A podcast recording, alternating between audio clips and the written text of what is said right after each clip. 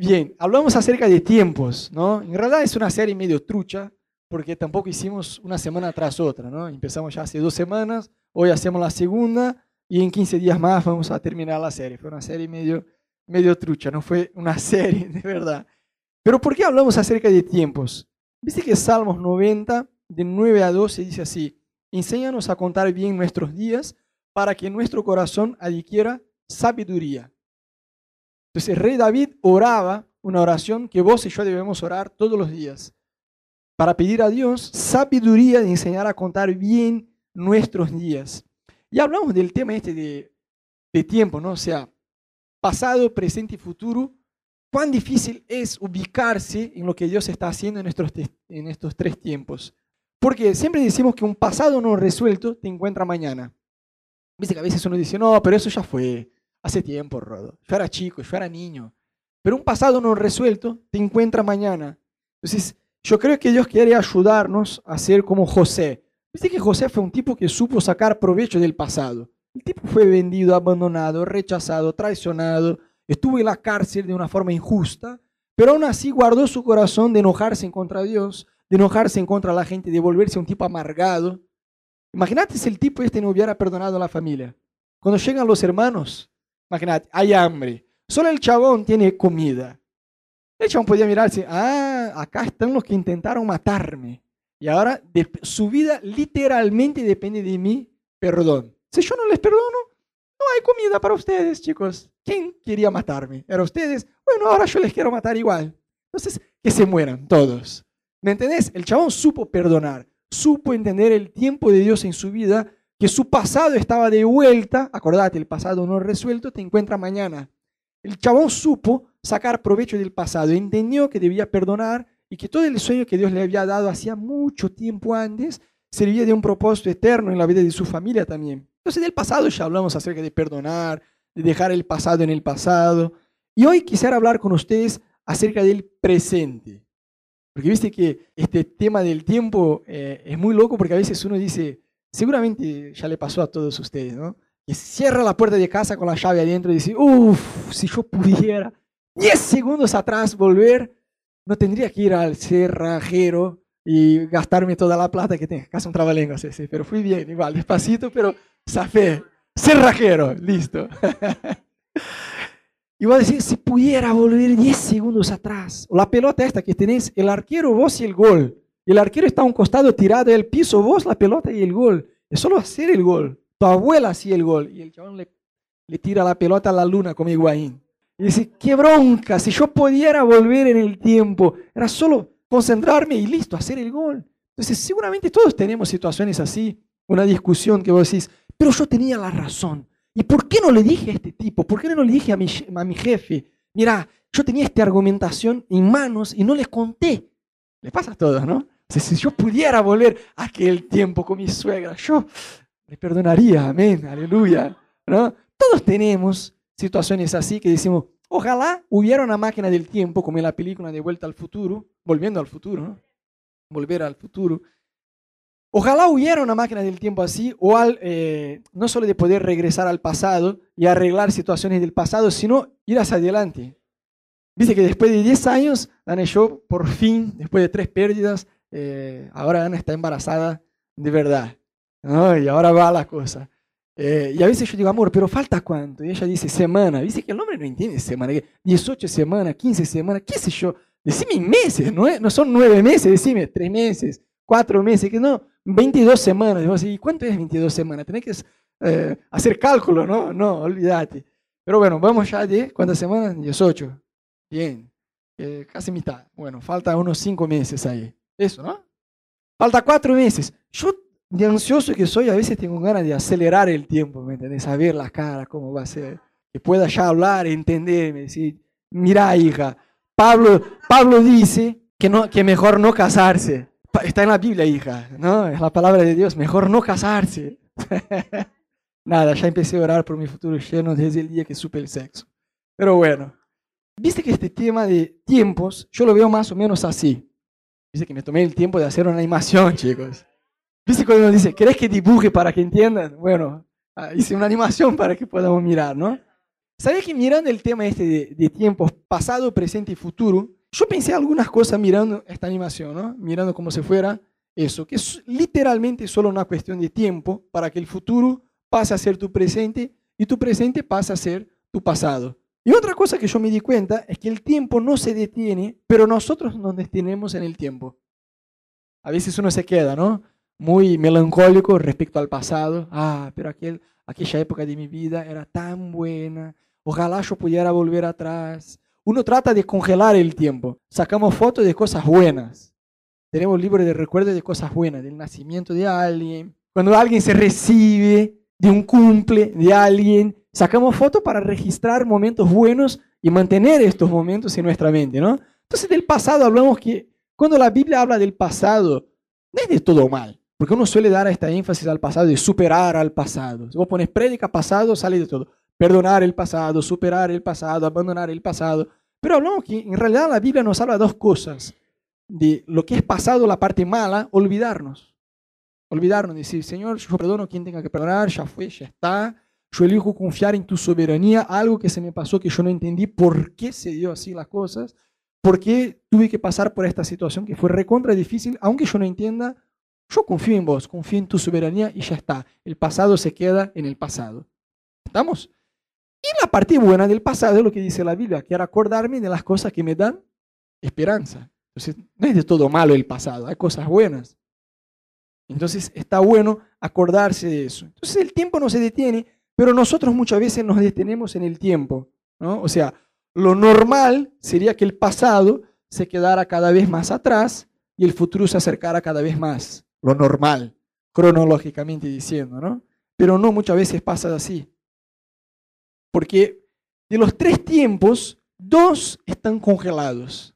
Es decir, no hay forma de hacer absolutamente nada acerca de dos tiempos. El pasado ya pasó. No hace falta llorar acerca de eso, lamentarse acerca de eso. Uno, uno puede sacar de ahí el aprendizaje. Nada más que eso. Y los recuerdos, pero pasado no se cambia, ya pasó. Y el futuro, a pesar de que uno se ponga ansioso, ¿no? Por recibirse, por encontrar una novia, por casarse, por eso todo, a pesar de que a veces uno se pone muy ansioso por el futuro, la verdad que no, no está, todavía no llegó. Quiero ver mi hija, quiero conocer su carita, quiero... No está, tengo que bancarme cinco meses más, ¿me entendés? Es así. Entonces, pasado no puedo hacer nada al respecto. Futuro puedo sembrar para el futuro y, de eso vamos a hablar en la última, eh, el último mensaje de esta serie. Pero el único tiempo de los tres a lo cual vos y yo podemos hacer algo es el día de hoy, es el presente. Y viste que Satanás, sabiendo de eso, es especialista en tirarnos a un costado o a otro lado. O al pasado, que te quedas ahí atascado al pasado. Viste que hay gente que, chicos, yo no llego a entender eso, pero de verdad hay gente que es profesional, y yo no estoy hablando de inconversos, ¿eh? Te digo de, creyentes melancólicos. No sé por qué existe este temperamento, pero bueno, perdóname si sos, si sos melancólico. Pero de verdad, el melancólico tiene que ser una, una persona más complicada, emocionalmente compleja, femenina.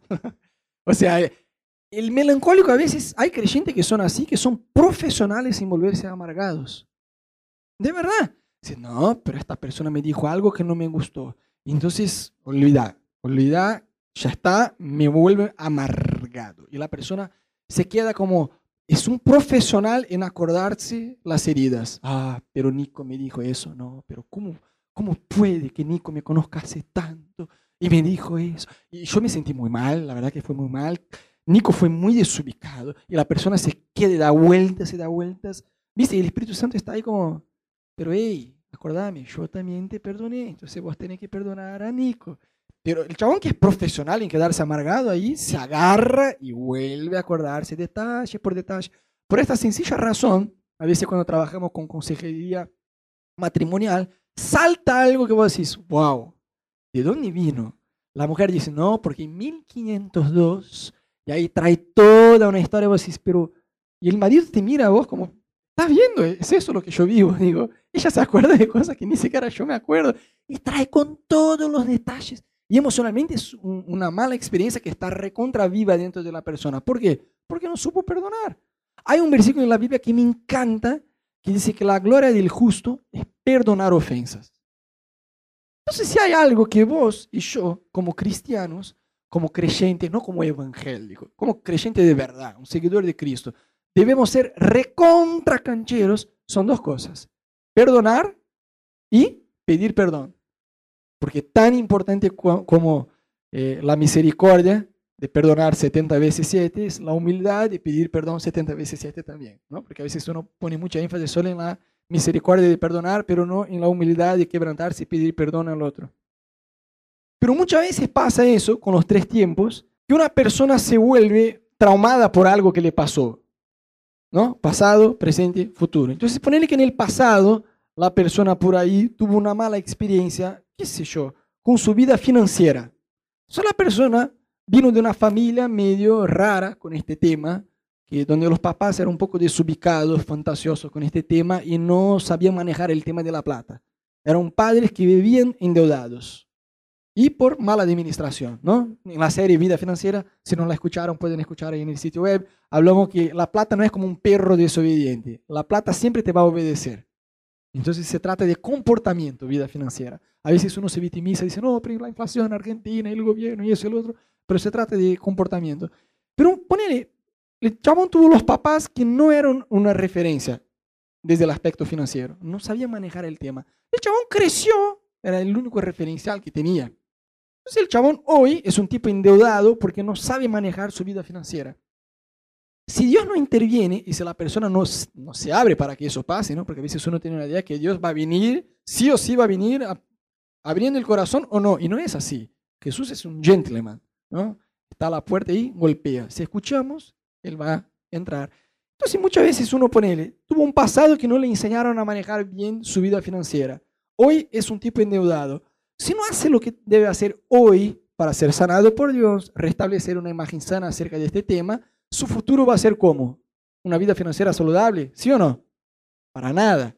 Porque su pasado sigue siendo su presente y su presente va a condicionar su futuro. ¿Cuánto me entienden? La persona tuvo una mala experiencia con liderazgo, ponele. Otro día yo hablaba con Ana de este tema, ¿no? Que las personas más, las personas más con problemas con autoridad, viste que la Biblia habla un montón acerca de este tema, ¿no? De respeto a las autoridades. Y hay, hay exageros en todos lados. Anoche hablábamos de esto, ¿no? En casa con, con Rallis, que estuvo ahí. Como hay muchas veces exageros, ¿viste? Yo ya escuché historias completamente absurdas acerca de este tema. De la gente que va a la casa del pastor para planchar la ropa para honrar al pastor. Así que Camilo, mañana. Viste, cosas absurdas, así que decís, wow, limpiar el auto del pastor para honrar la autoridad. No, tómatela. Jesús hizo todo lo contrario, ¿no? Entonces hay un exagero en un lado. Pero siempre cuando vemos un exagero, uno debe cuidarse para no irse al otro extremo. Viste, tenés papás que son ausentes y vos decís, no, con Melissa no puedo ser como mis papás fueron, ausentes. Un ejemplo, ¿no? No que mis papás fueron, pero digo, el otro se va a un extremo entonces, porque mis papás fueron ausentes, yo me convierto en un padre excesivamente presente. Y yo, quiero, yo creo que Dios tiene un lugar de equilibrio para nosotros. Amén. Entonces yo hablaba con Ana acerca de este tema de eh, gente que tiene problemas con autoridad. Es muy gracioso, para no decir triste, que la mayoría no tuvieron, no tuvieron un buen referencial con los papás. Siempre, si vos mirás a alguien que, ¿y por qué? ¿Y por qué vamos a hacer así? ¿Y por La persona que es del contra, con el marido, con el, con el papá, con el jefe, con... La persona tiene problema con autoridad, es rebelde. Si vos mirás, los papás, ¿cuáles referencias de papás tuvieron? Cero, cualquier cosa. Tuvieron una mala referencia de autoridad y por eso se rebelan. No que justifique, pero digo, por no haber tenido una buena referencia, se vuelven en contra. De vuelta, el mismo tema, pasado, presente y futuro. Si no son sanadas por Dios de lo que pasó en el pasado, van a seguir teniendo un presente de rebeldía y eso le va a afectar el futuro. ¿Me siguen? Yo tenía un pastor allá en Brasil que me acompañó en mi adolescencia y él me decía algo que era muy verdad. Él decía una frase que me encantaba, que decía así, siembre un pensamiento y vas a cosechar una actitud. Seguí, seguí la lógica de la cosa porque es sencilla, pero es profunda a la vez. Siempre un pensamiento y vas a cosechar una actitud. Siempre una actitud y vas a cosechar un hábito. Siembre un hábito y vas a cosechar un destino. Y es muy verdad. Pero todo arrancó con el pensamiento. Por eso la Biblia dice, no se molden a la forma de pensar, no se acostumbren a la forma de pensar del mundo, que todo es normal, nada que ver, está todo bien. No, debemos ir a la luz de la Biblia, ¿qué dice la palabra de Dios? Porque todo arranca con el pensamiento. O sea, una persona que es responsable en su vida financiera, todo arranca con su forma de pensar. Una persona que es fiel en el matrimonio, una persona que tiene una vida de oración constante, todo está con la forma de pensar de uno. Por eso debemos dejar con que el Espíritu Santo renueve nuestros pensamientos y todo lo que tiene que ver con eso. Yo hice como un cuadro que nos ayude a entender un poquito, ubicarnos un poco lo que tiene que ver este tema de los tiempos, ¿no? Entonces, fíjate, en la columna de la izquierda tenemos el ayer, donde está el aprendizaje y los recuerdos, el hoy, que es acción, o sea, lo que vamos a sembrar para el día de mañana, y en el futuro las expectativas y cosechar. Está muy bueno. Pasa que a veces uno, como dice la Biblia, espera cosechar sin sembrar. Y de eso después vamos a hablar mejor. Pero viste que, vuelvo a decir, en, los tres tiempos solamente uno, uno puede moverse. Alguien dijo, y es muy verdad, que la raíz de toda frustración es una expectativa frustrada. Cuando alguien se frustra porque tenía una expectativa que no le alcanzó, fue frustrada. Entonces alguien dijo, no, el secreto de no frustrarse es no tener expectativa. Ah, yo escucho y digo, ah, la teoría de la cosa es hermosa, pero eso no existe. De verdad, una cosa es tener una expectativa fantasiosa, pero uno genera expectativa en la vida. Conoces a alguien, vas a tener una expectativa. Estás estudiando, ¿es por qué? Porque tienes expectativa de que te vas a recibir. Si no te quieres pegar un tiro, te matas de estudiar un montón y, no te recibís. No, eso es eh, eh, fantasioso. Este. Ah, no, para no frustrarse, no genere expectativa. Eh, no, claro que no. Uno genera expectativas. Pasa que no debemos generar expectativas fantasiosas. ¿Estamos? Yo soy el hombre de la expectativa. Yo digo a Ana, Ana se vuelve loca. Nos sentamos en la mesa para planear cosas de la iglesia. Pobre Ana. Yo le tiro un billón de ideas y le hago volar la cabeza. Ana dice, ay, amor, vos tenés muchas ideas. Vos tenés mucha expectativa. Y yo siempre espero el mejor de todo. Dice, algo va mal. Yo digo, no, pero, a ver, está bien, no se dio lo que pensábamos, pero por otro lado, por ahora tenemos esta ventaja que no había pasado si hubiera dado. ¿Me entendés? O sea, yo siempre trato de encontrar la mejor forma posible de la cosa eh, optimista. ¿Por qué?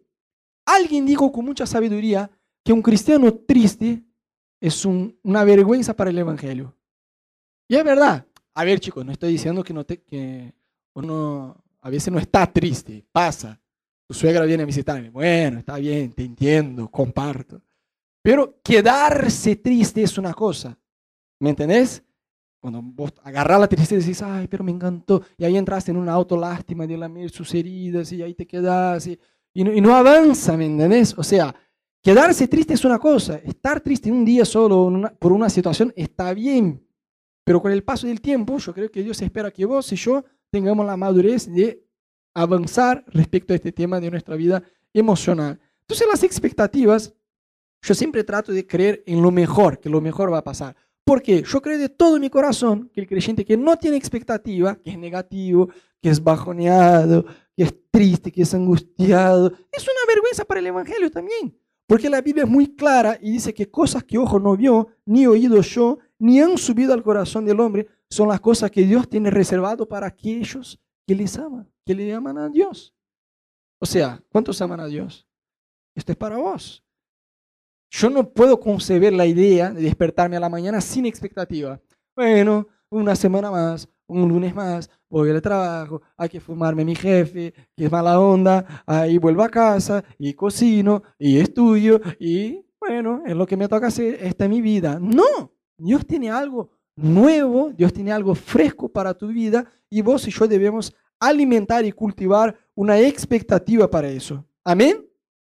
Y dice que de los tres tiempos, ¿no? hablamos de pasado, presente y futuro, eh, después vamos a hablar mejor del futuro, pero yo siempre dije que Satanás es especialista en hacernos quedar o en el pasado, atascado con un trauma, con una mala experiencia, con un malo recuerdo, con una amargura, con cualquier cosa, ¿no? Entonces, Satanás es especialista en dejarnos atascados al pasado o al futuro, Porque a veces uno está tan ansioso por el futuro. ¿Viste cuando el niño que va de viaje en el auto y cada cinco minutos el padre ya está como, oh, por Dios, si me pregunta de vuelta cuánto falta, yo le tiro por la ventana, ¿no? Porque el hijo está, y falta mucho papá, y falta mucho papá, y falta mucho, el papá está, ah, hijo, falta, son mil kilómetros, pero ¿cuánto es mil kilómetros, papá? Bastante, hijo, va a tardar bastante. Y da cinco minutos, y falta mucho, papá, el papá, ah". a veces uno está así con la vida, con el futuro y de lo que va a venir. Otro día yo hablaba con, con un amigo que tiene muchas ganas de que Dios le use en el ministerio y, y probar cosas así en Dios, y yo decía, me parece genial que vos tengas estos sueños. Pero tenés que aprender a disfrutar la jornada. Porque a veces uno está tanto, es allá que quiero llegar, pero no disfruta el trayecto. Y debemos como cristianos aprender a confiar en Dios y disfrutar el trayecto, porque eso es parte de confiar en la soberanía de Dios. A veces el camino por lo cual Dios nos lleva es totalmente, pero totalmente distinto a lo que nosotros tenemos en mente. Cuando Dios empezó a hablarnos, acerca de dejar Brasil, lo primero que yo puse en mi cabeza de una forma recontra carnal, créanme, a muchos kilos atrás yo surfeaba en Brasil. Y entonces yo pensaba, vivía, no vivía en una playa, pero estaba a una hora de la playa en Curitiba, y después sí, en Río de Janeiro estaba a 100 metros de la playa. Pero bueno, eh, cuando Dios empezó a decirnos de dejar Brasil, yo de una forma muy carnal decía, amor, Hawái, Hawái o Australia, qué sé yo. Vos elegís como vos quieras, ¿no? Yo me sumo a lo que, vos, a lo que te parezca. Pero bueno, empezamos a orar. Jamás se me cruzó por la menor idea que un día estaría en Buenos Aires. ¿Me entendés? Y hoy, ustedes saben, me recontra encanta vivir acá porque es parte del propósito de Dios para mi vida y yo estoy seguro de eso. Pero muchas veces el futuro puede perturbar nuestro presente, no solo por la ansiedad, que estás tan ansioso por lo que va a venir que nos vivís el día de hoy, sino que tomas malas decisiones en el día de hoy. Vamos a contextualizar un poquito la cosa. ¿A cuántos son adictos a series? No adictos. ¿A cuánto le gusta la serie? Puedes mentir y decir que solo te gusta, sé que sos adicto. ¿Cuántos miraron la serie Breaking Bad? Bien, bien, bien ahí. Chicos, fue una serie increíble, de verdad, fue una serie increíble. Es readicto, readicto. Y bueno, yo te comento el resumen de la cosa. Es que el chabón es diagnosticado con cáncer. Cáncer, ¿no? Cáncer. El chabón es diagnosticado con cáncer. Y por tener una mentalidad recontra enfocada en la plata, tenía un hijo que todavía no, había, no se había recibido en la facultad, y encima era discapacitado. La serie muestra que el chabón estaba recontra preocupado y ansioso por el futuro de su hijo, porque me dijo, bueno, me diagnosticaron con cáncer, tengo un hijo que todavía no se recibió, una esposa, y el hijo encima es discapacitado. Bueno, lo normal de cualquier persona en conversa, lo único que se va a fijar es la plata, ¿no? Entonces el chabón pensó, necesito ganar plata. ¿Cómo voy a ganar plata? El chabón era un profesor de química y por ahí pensó, bueno, voy a producir drogas y mezclando un par de productos acá, voy a vender y me voy a convertir en un narco. Y por ahí voy, voy, voy a vender la droga y voy a hacer mucha plata. Y bueno, la, la historia, bueno, el chabón junta mucha plata, pero destruye su familia. Es muy real la serie en este sentido. Entonces, muchas veces uno por un, un miedo acerca del futuro se manda a cualquiera Ah, estoy soltero y ya tengo más de 30. Dice que uno empieza, Señor, yo te pido por una rubia de ojos azules, creyente, que tenga llamado para el ministerio, que sea flaquita. Y ahí va, y ahí cruza los 30. Señor, yo te pido por una rubia, el color del ojo, elegí vos, lo que se te cante. Cruza los 35. Señor, yo te pido por una mujer. Una mujer, el color del pelo que se te cante, como vos quieras. Cruzó los 40, Señor el que venga a mí de ninguna manera los haría afuera, ¿no? Lo que me cante, Señor, lo que vos quieras, ¿no? Entonces, muchas veces, y ahí uno, por estar ansioso por el futuro y no caminar en fe, dice, ¿sabes qué? Me caso con cualquiera. Y ahí toma una mala decisión. Chicos, el dicho antes solo de que mal acompañado es muy verdad. Entonces hay gente que por la ansiedad se casa con cualquiera. Ay, voy a estar sola y ahí se entrega a un chico cualquiera. Yugo desigual. Ah, Chicas, por Dios, no lo hagan. Elige un chico que es creyente, que realmente te va a querer. Rodo, pero viene de una buena familia, es hermoso, es flaquito, es perfumado, es educado. Solo no es creyente, pero el problema es que la Biblia dice que solo debe ser creyente. Vos estás sacando lo único que la Biblia dice, ¿no? Entonces, elegí bien. No te cases con cualquiera. O la cuestión financiera de la cosa, se vuelve a endeudar ¿no? Porque estás tan, ah, yo quiero eso, yo quiero eso, y no tenés la plata para comprar la cosa. Y orás y pedís a Dios y Dios no te da. Y entonces dices, ¿sabes qué? Ah, la tarjeta. Ahí va. Y en 15 días después, denegado. ¿Por qué? En lugar de esperar en Dios, te apresuraste y voy a hacer las cosas a mi manera. Y ahí rompes la cara en el futuro por tu ansiedad en el presente. ¿Cuánto me siguen? Entonces, chicos, hay un tipo en la Biblia que me encanta, porque el tipo este tenía una intimidad y una relación con Dios que me inspira, es el rey David. Rey David es un tipo en la Biblia que me encanta, porque tenía una relación con Dios ejemplar. Y fue un tipo que supo manejar muy bien los tiempos, pasado, presente y futuro. El tipo la tenía muy clara. Entonces, vemos una historia de la Biblia en el libro de 1 Samuel 23, de 1 a 5. Dice así, los filisteos, que era el pueblo enemigo de Israel, atacaron la ciudad de Keilah y saquearon los graneros. Cuando David se enteró de lo sucedido, consultó al Señor, ¿debo ir a luchar contra los filisteos? Ve, respondió el Señor, lucha contra los filisteos y libera a Keilah. Pero los soldados le dijeron a David, si aún aquí en Judá vivimos con miedo, ¿cuánto más si vamos a Keilah para atacar al ejército filisteo? David volvió a consultar al Señor y él respondió, ponte en camino y ve a aquella que voy a entregar en tus manos a los filisteos. Así que David y sus hombres fueron allá y lucharon contra los filisteos, derrotándolos por completo. O sea, resumiendo la cosa, David supo que el enemigo estaba oprimiendo a su pueblo en otra ciudad. Y dijo, Señor, ¿debo ir a, luchar en contra de ellos? Y Dios le dijo, sí, andate. Y David juntó los, los soldados chicos, vamos a romper con todo, Dios me dio una palabra, Dios nos va a dar los filisteos en nuestras manos. Uno miró al otro como, seguro, porque la verdad es que los filisteos, mira, si acá vivimos con miedo, no sé, David, no estoy tan seguro. David vuelve a orar a Dios. ¿Por qué vuelve a orar a Dios? Porque tomó como con todo una, ¿no? Y mira, está bien lo que va a decir que Dios te dijo, todo hermoso. Pero la realidad es esta. Y a veces vos decís, no, Dios me dio una palabra. Dios me dio una promesa respecto a mi familia.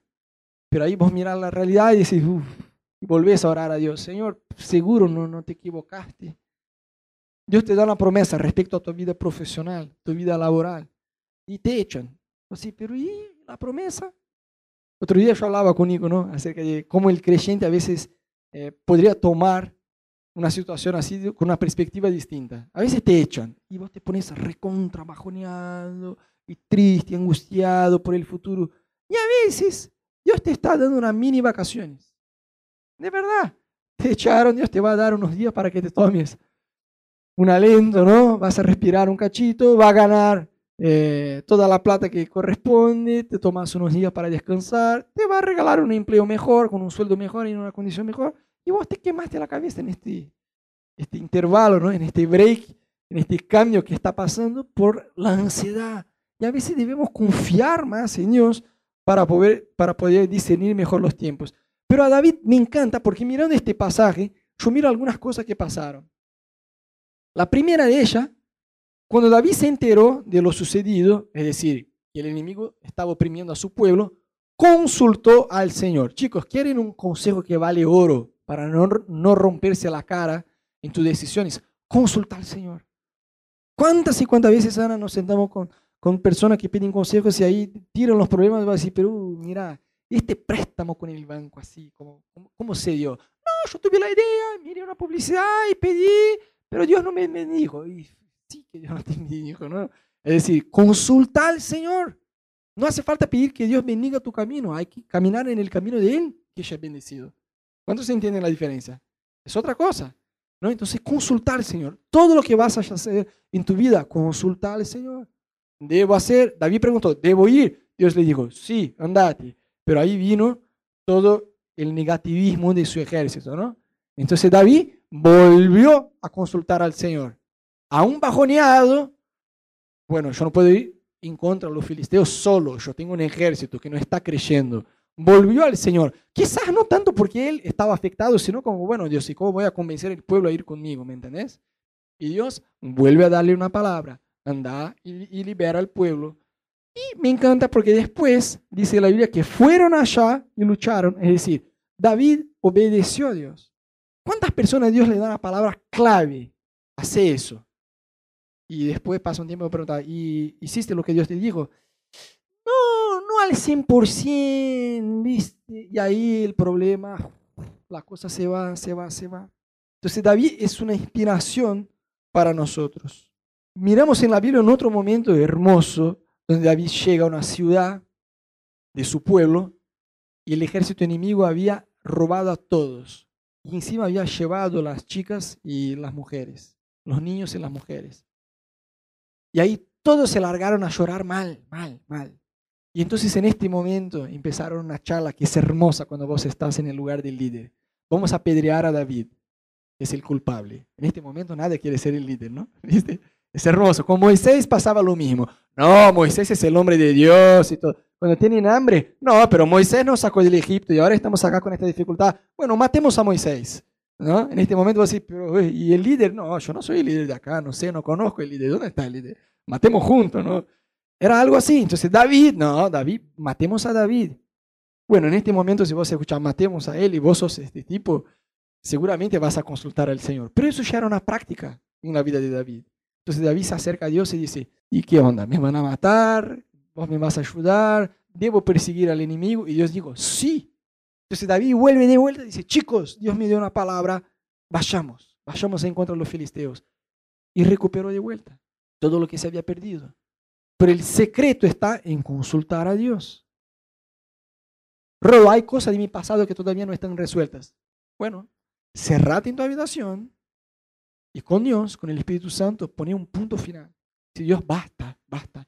No quiero vivir atascado al pasado. No quiero, no quiero vivir con miedo. No quiero vivir con una síndrome de, autoestima bajo, baja, una autoimagen baja, que no, no sirvo, que no soy capaz. Que vos sos mucho más capaz de lo que vos pensás. ¿Sabes? Vos sos mucho más capaz, mucho más hábil de lo que vos pensás. Viste que vivimos en una sociedad donde la gente como que tiene una, un miedo de tirar elogios, ¿sí o no? Vos haces algo bueno en tu trabajo y tu jefe mira y dice, está bien, y no dice nada. Así, pero cualquier macana que me mando, me tiene ahí, ¿me entendés? Pero si, si algo, algo bueno es como, no hiciste más que tu obligación. ¿Cuánto ya? ¿No? Pasa eso, ¿no? Bueno, porque vivimos en una sociedad que tiene un pensamiento muy torpe de que si yo tiro elogios a alguien, esta persona se va a volver orgullosa. Anoche cenamos con Rallis y el tipo tiene la, la maña en la cocina, ¿ves? Rallis es el master chef. De verdad, es un genio. Hizo una comida, comimos como un rey. Había un estudiante de la iglesia, no voy a decir el nombre para no exponer la persona, pero arranca con K, termina con Milo, que estaba comiendo ahí, ¿no? Y dijo, bueno, Rodo, voy a comer como un rey, por lo menos un día, ¿no? Porque la vida de estudiante es solo fideos, fideos, y ahí comimos. Y Rally, de verdad, es un cocinero re bueno. Mató mi dieta, ¿viste? Yo venía bien anoche, cualquier cosa. Pero viste que a veces uno dice, ah, pero no voy a decir así, porque si no se va a poner orgulloso. Yo te aseguro, yo te aseguro, aprende a, hacer, a tirar más elogios. Para cada elogio que vos tires a una persona, ella escuchó 500 críticas. ¿Sí o no? Es así. Entonces, aprende a tener en tu boca palabras de ánimo, de aliento a los que están alrededor tuyo. Y por último, me gustaría leer un versículo con ustedes, que está en Mateo 6:34, que dice así, por lo tanto, no se angustien por el mañana, el cual tendrá sus propios afanes. Cada día ya tiene sus problemas. Ya está, ya está. Cada día tiene sus problemas. De nada vale ponerse ansioso por el día de mañana. Uh, no sé si llego al fin del mes. Uy, este problema. Pero ya llegó la fecha, no. Entonces, hacer lo que vos puedas hacer. Alguien dijo con mucha sabiduría, las cosas que podemos hacer, debemos hacer. Las cosas que no podemos hacer, debemos orar. Es verdad. El problema es que a veces oramos por cosas que podemos hacer. Señor, salva mi vida financiera. Él dice, sí, toma nota de lo que vos gastas, controla. ¿Se acuerdan del ejemplo este del buceo del oxígeno? Hay que controlar. Denegado, bueno, falta tres semanas y qué onda. Señor, salvame, no, salvame, no. Toma nota, ¿no? tener el control. Y muchas veces hacemos eso en nuestra vida. No oramos, oramos por cosas que podemos hacer, que está eh, a disposición de nosotros hacer. Entonces, yo te quiero animar, vamos, vuelvo a decir, fue una serie medio trucha porque tampoco semana que viene la vamos a cerrar, vamos a tener el equipo este que va a venir de Brasil, pero en la otra semana sí lo vamos a cerrar. Pero orá en estos días, Señor, yo quiero, como el rey David oraba, contar mis días de una forma sabia. Viste, gente, el tiempo pasa muy rápido. De verdad, pasa muy rápido, pasa muy rápido. A veces yo miro fotografías de mi juventud, a pesar de que todavía sigo en la juventud, pero más al comienzo de mi juventud, y yo digo, no puede ser que eso ya pasó. Y no puede ser que eso sea hace 15 años. Hace, otro día, no sé, no sé si, ¿qué año vos sos, Cami? ¿Qué año naciste? 94. Yo dije, 94, Brasil ganó el mundial. Bueno, viste el mundial y yo no podía, no, nací en 94. yo me sentí un viejo. Yo me sentí un viejo, de verdad. Chicos, el tiempo no para. El tiempo no se detiene, él sigue. Por eso la Biblia dice, si escuchan la voz de Dios, hoy no endurezcan sus corazones. ¿Cuándo es hoy, Rodo? La Biblia la escribieron hace mucho. Hoy era en aquel tiempo. No, no, no, no. no. Hoy era en aquel tiempo. Hoy es hoy. Y si vos lees este versículo mañana, hoy será mañana. Y Rodo me confundió. hoy siempre va a servir para el día que estés leyendo. Lo que pasó, pasó. Yo desperdicié mi adolescencia, chicos. Me quedé cinco años apartado de Dios en mi adolescencia. Puedo tratar de consolarme. Dice, no, Dios, pero dejé toda una vida en Brasil, vine a Buenos Aires, empezaron una iglesia, te estoy sirviendo con dedicación, con todo. No importa, pasó mi adolescencia, la perdí, ya está. Y el gran problema del tiempo de no discernir el propósito de Dios para tu vida, no solo a lo que tenés al futuro, porque a veces uno cuando habla respecto a propósito de Dios, se fija mucho al futuro, en lo que me voy a convertir, en lo que voy a hacer, pero no se fija si está atascado al pasado y si está haciendo lo que corresponde en el presente. ¿Me siguen? Entonces debemos orar por eso, decir, Dios, ¿qué aspecto de mi pasado yo debo abandonar? ¿Qué aspecto de mi pasado, quién yo debo perdonar? ¿Qué malas actitudes, qué malas costumbres todavía tengo incorporado y debo dejar? ¿Qué aspecto de mi presente no lo estoy haciendo como corresponde? Porque a veces queremos cosechar algo y tampoco sembramos. Todo tiene que ver con sembrar. Y por eso hablamos tanto de vida de oración en la iglesia. Y vamos a seguir hablando. Claro, pero en esta iglesia no se habla nada más que vida de oración. Y no vamos a hablar. Vamos a hablar solo de vida de oración. Porque todo está relacionado a eso. Alguien dijo con mucha sabiduría una frase que me encantó. Que dice que nadie es más grande que su vida de oración. Nadie es más grande que su vida de oración. Es así. Ah, se me presenta la tentación. Estoy tentado, quiero decir no al pecado. ¿Y cómo va tu vida de oración? Floja. Vas a tener una actitud floja. Vas a ser un María anda con las otras, como decimos en Brasil. Que hace cualquiera. Lo que el otro hace, vos haces igual. No tenés actitud, no tenés. ¿Me entendés? ¿Por qué? Tu vida de oración está floja. Ah, emocionalmente yo estoy se me viene una ansiedad. A ver, acá, re bien, mientras alabamos, Nico está ahí cantando, uh, hermoso todo. Pero en la semana se me viene una ansiedad, Rodo, no sabes mal. Pero, ¿cómo va tu vida de oración? Nadie tiene una vida financiera más saludable que su vida de oración. Nadie tiene un matrimonio más saludable que su vida de oración. Nadie tiene un llamado más saludable que su vida de oración. Nadie tiene frutos más saludables que su vida de oración. Por eso Biblia dice que el árbol se conoce por el fruto. Entonces todo eso de pasado, presente y futuro tiene que ver con nuestra vida de oración. O sea, ¿cómo va mi vida de oración? Más o menos eh, ahí. O sea, debemos ponernos las pilas, debemos poner las pilas a buscarle a Dios y decir, Dios, todo lo que tenga que ver con mi pasado, yo quiero que esté resuelto. Y todo lo que tenga que ver con mi presente, yo lo quiero vivir. Yo no quiero vivir atascado al pasado, no quiero vivir ansioso por el futuro. Yo quiero sí tener una palabra para mi futuro, una perspectiva para mi futuro, porque también hay creyentes que viven como una cucaracha mareada. ¿Viste? Se le abre una oportunidad acá, se va para acá, aleluya. Se abre otra oportunidad acá, se va para acá, aleluya. Hoy yo estoy viviendo en Buenos Aires, pero se me hacen una propuesta en Rosario, me voy a Rosario. Si estoy en Rosario, me hacen una propuesta, una propuesta para Santiago del Chile, me voy a Santiago del Chile. Si llega, recatate, ¿no? Tranquilo, busca en Dios un propósito. No poder moverse acorde a la situación. Es todo lo contrario. A ver, Abraham, Dios le dio una palabra, salí de tu tierra, deja tu familia y andate a la tierra que te voy a mostrar. El tipo obedeció a Dios. ¿Qué fue lo primero que pasó? Tuvo hambre, dice la Biblia. La tierra que fue, había hambre. Así, pero Rodo, ¿cómo puede? Dios le envió a la tierra. Debería ser la tierra de la leche y miel, ¿no? De la prosperidad. Porque a veces uno tiene, recibió una palabra de Dios. Eso, Dios me va a prosperar en mi trabajo. Así, wow, yo estaba orando, Dios me trajo una palabra, yo voy a prosperar en mi laburo. Y en 15 días te he hecho. Y vos decís, Dios, ¿y la palabra? ¿Qué onda? Vos decís, Dios me trajo una palabra. Voy a conocer a alguien, me voy a casar. Y llegas a la iglesia, mirás y dices, Señor, ¿dónde está? Voy a hacer el baile con la silla, no, no hay. ¿Y qué onda? Viste que a veces hay esta contradicción de que Dios te libera una palabra y vos pasás a vivir una realidad completamente distinta. Porque primero tienes que aprender a manejar tu realidad y ser un vencedor en el lugar donde Dios te puso. Hoy nosotros hablamos bastante acerca de este tema de pasado, presente y futuro. Y quizá vos decir, Rodo, yo estuve en, la, en el mensaje que hablaron acerca del pasado, pero la verdad, yo todavía estoy atascado al pasado. Todavía tengo relaciones rotas, todavía tengo situaciones que, que me molestan. Pero yo te quiero animar, querido, que en esta noche vos puedas dejar todo eso a un costado, elegir en Dios. No es una decisión carnal solamente tuya. Decidir en Dios, literalmente, dejar el pasado en el pasado. Entonces, ahí en tu lugar, cerra tus ojos unos minutos.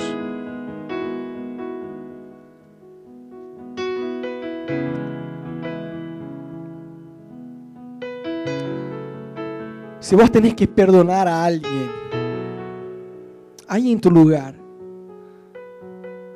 dile a Dios, Señor, yo elijo perdonar a esta persona. Quizás vos tengas que perdonarse a sí mismo. Quizás te, te mandaste una macana en el pasado o esta semana o algo pasó y vos decís, Puf, yo ni siquiera debería estar acá, Rodo, no sabías la macana que me mandé. Si Dios te perdonó, ¿quién sos vos para no perdonarse. Elegí perdonar a aquellos que te dieron. Elegí recibir de Dios el perdón de Dios por vos. Que vos mismo no te condenes, sino que vos puedas lanzarse en la presencia de Dios y elegir ser perdonado por Dios. Quizás cosas malas pasaron en tu pasado, cosas que se te fueron de la mano, situaciones que se te fueron de la mano, que vos decís, yo no tenía el mínimo control Nadie salió como yo había planeado. Viví situaciones muy duras y de verdad no me parecieron justas. Y yo no entiendo por qué Dios permitió que eso pasara en mi vida. Yo sé que hoy hablamos de presente, pero yo siento que hay personas que todavía deben dejar el pasado en el pasado. Entonces elegí decir, Señor, yo elijo en esta noche dejar el pasado atrás yo elijo en esta noche, Dios, confiar en tu soberanía. Que aunque pasaron cosas que yo no pude entender, yo sigo confiando que aún sin entender la razón de por qué las cosas se dieron así, nadie y ni nada sale de tu control. Vos tenés el control de absolutamente todo en tus manos, Jesús. Y yo te quiero agradecer por mi pasado, aunque no lo entienda. Y quizás hoy vos decís, Rodo, vos hablaste de vida de oración. Mi vida de oración está muy floja, muy inconstante. En un determinado momento yo oro, en otros no. Yo no estoy con un horario fijo. Estoy con una vida de oración como que da vueltas. Yo quiero crecer en oración. Entonces yo te quiero animar, no solo a que estés con nosotros, que una vez al mes, hoy antes del culto hicimos la reunión de oración, que no solo te sumes a la reunión de oración que hacemos en la iglesia, sino que en tu casa vos puedas encontrar un lugar para el Señor. Que vos puedas apartar un tiempo para estar a solas con Dios. Que vos puedas apartar un lugar y un tiempo, un lugar fijo. Porque si no ponemos un horario fijo, la verdad que no lo hacemos. Poner un horario fijo con Dios. Poner un tiempo a solas con Dios. Si no, porque si vos no desarrollas tu vida de oración con Dios, vas a seguir teniendo actitudes de un creyente flojo. Porque la vida de oración es lo que te construye el carácter de Dios en tu vida. La vida de oración es lo que te hace abandonar el pasado. La vida de oración es lo que te da la capacidad de sembrar en el día de hoy lo que tienes que sembrar. Entonces, si, si ahí en tu lugar vos te identificas con esta palabra hoy, de ojos cerrados, todos por favor, levanta una de tus manos como una señal delante de Dios, de decir, Dios, yo quiero dejar el pasado atrás y yo quiero en el día de hoy sembrar lo que tengo que sembrar. Amén, amén, amén. Sí, Jesús, yo te pido por la vida de cada persona, Dios, que vino en esta noche acá, que tu presencia pueda alcanzarnos, Dios, en esta noche, Jesús. Perdón porque muchas veces tenemos una actitud recontra egoísta, recontra amargada, con personas que nos hicieron daño, con personas que nos lastimaron pero elegimos perdonar, Jesús. Elegimos perdonar porque vos nos perdonaste en primer lugar. Y por eso elegimos perdonar cada persona que nos hirió. No queremos seguir, Dios, atascados al pasado con una autoestima, una autoimagen baja, de no sentirse valorado, de no sentirse capaz, de no sentirse hábil. Danos, Dios, la capacidad de creer. Danos la capacidad de avanzar. Danos, Dios, la capacidad de mirarnos, Dios, de que, tengamos esta capacidad, esta habilidad de tener una visión correcta acerca de nosotros mismos. Danos, Dios, esta humildad que viene del cielo, Dios. Y ayúdanos, Espíritu Santo, en el día de hoy a sembrar un nuevo tiempo en nuestras vidas, Señor. Un nuevo tiempo de oración, un nuevo tiempo de vida con Dios, un nuevo tiempo de santificarse, un nuevo tiempo de ayuno, un nuevo tiempo de lectura de tu palabra, un nuevo tiempo de, buscarte, Dios. Vos querés hacer cosas nuevas, no solo en Buenos Aires, no solo en la iglesia, Dios. Vos querés hacer cosas nuevas en nuestra vida personal, Jesús. Y nosotros queremos, Dios, avanzar con vos, en lo que vos tenés ya planeado, Dios, a nuestras vidas, Jesús.